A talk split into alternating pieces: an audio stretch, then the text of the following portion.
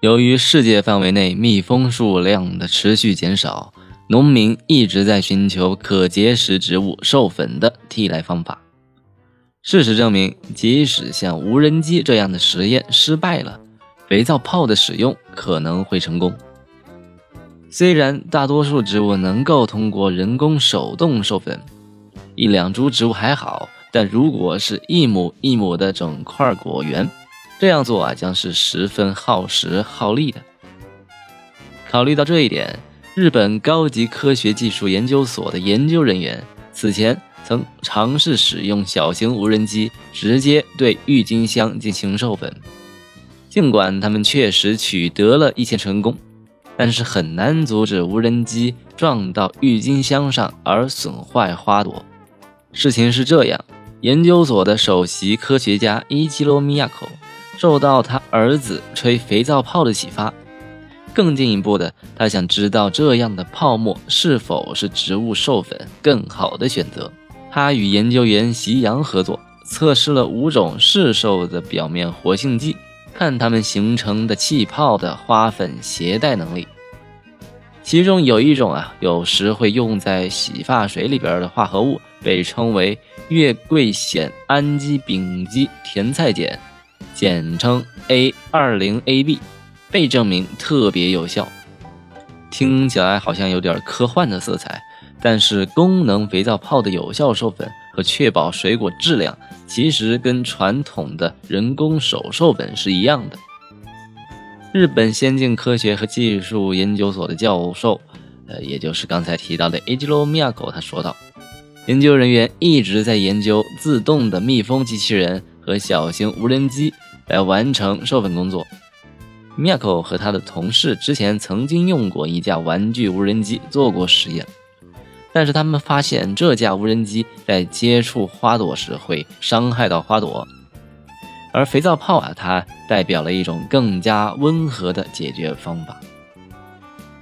科学家开始啊，把梨花的花粉添加到百分之零点四的 A 二零 AB 溶液中，构成溶液其余部分的水的 pH 值啊，也经过了优化，来支持花粉管的萌发。并且还添加了有益的元素，比如说钙元素。之后啊，把这种液体装入到气泡枪中，然后以气泡的形式施用到果园呃开花的梨树当中。之后，花粉被成功的送到了目标的花朵，然后结出了果实。下一步，测试使用 GPS 导航的自动无人机，将气泡吹到人造的百合上。之所以使用人造百合啊，因为当时真正的百合还没有开花。无人机以离地面两米的高度飞行，并且以每秒两米的速度水平行驶，授粉最终成功率达到了百分之九十。但是啊，这个技术还是存在一定的局限性的，比如风可能会把气泡吹走，或者雨水会把这些气泡从花朵上冲下来。另外，由于大多数的气泡最终仍然会丢失目标，因此啊，这样一个方法的效率和准确度还是有待提高的。米亚口的目标啊，是希望能够把肥皂泡和无人机的技术结合起来，通过这样的一种多学科的方法，引领农业工程领域的创新发展。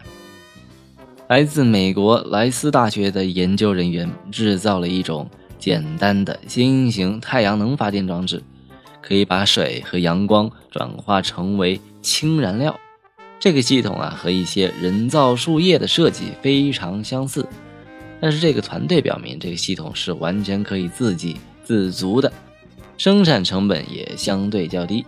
具体来说，这个系统啊，是由一个过氧化物的太阳能电池组成，连接到由催化剂制成的电极上。将水水解之后，当阳光照射到太阳能电池上时，它就会产生电能，为催化剂提供动力，然后继续将水分分解成氧气和氢气。这些氢气之后会被收集起来，有供其他方面的使用。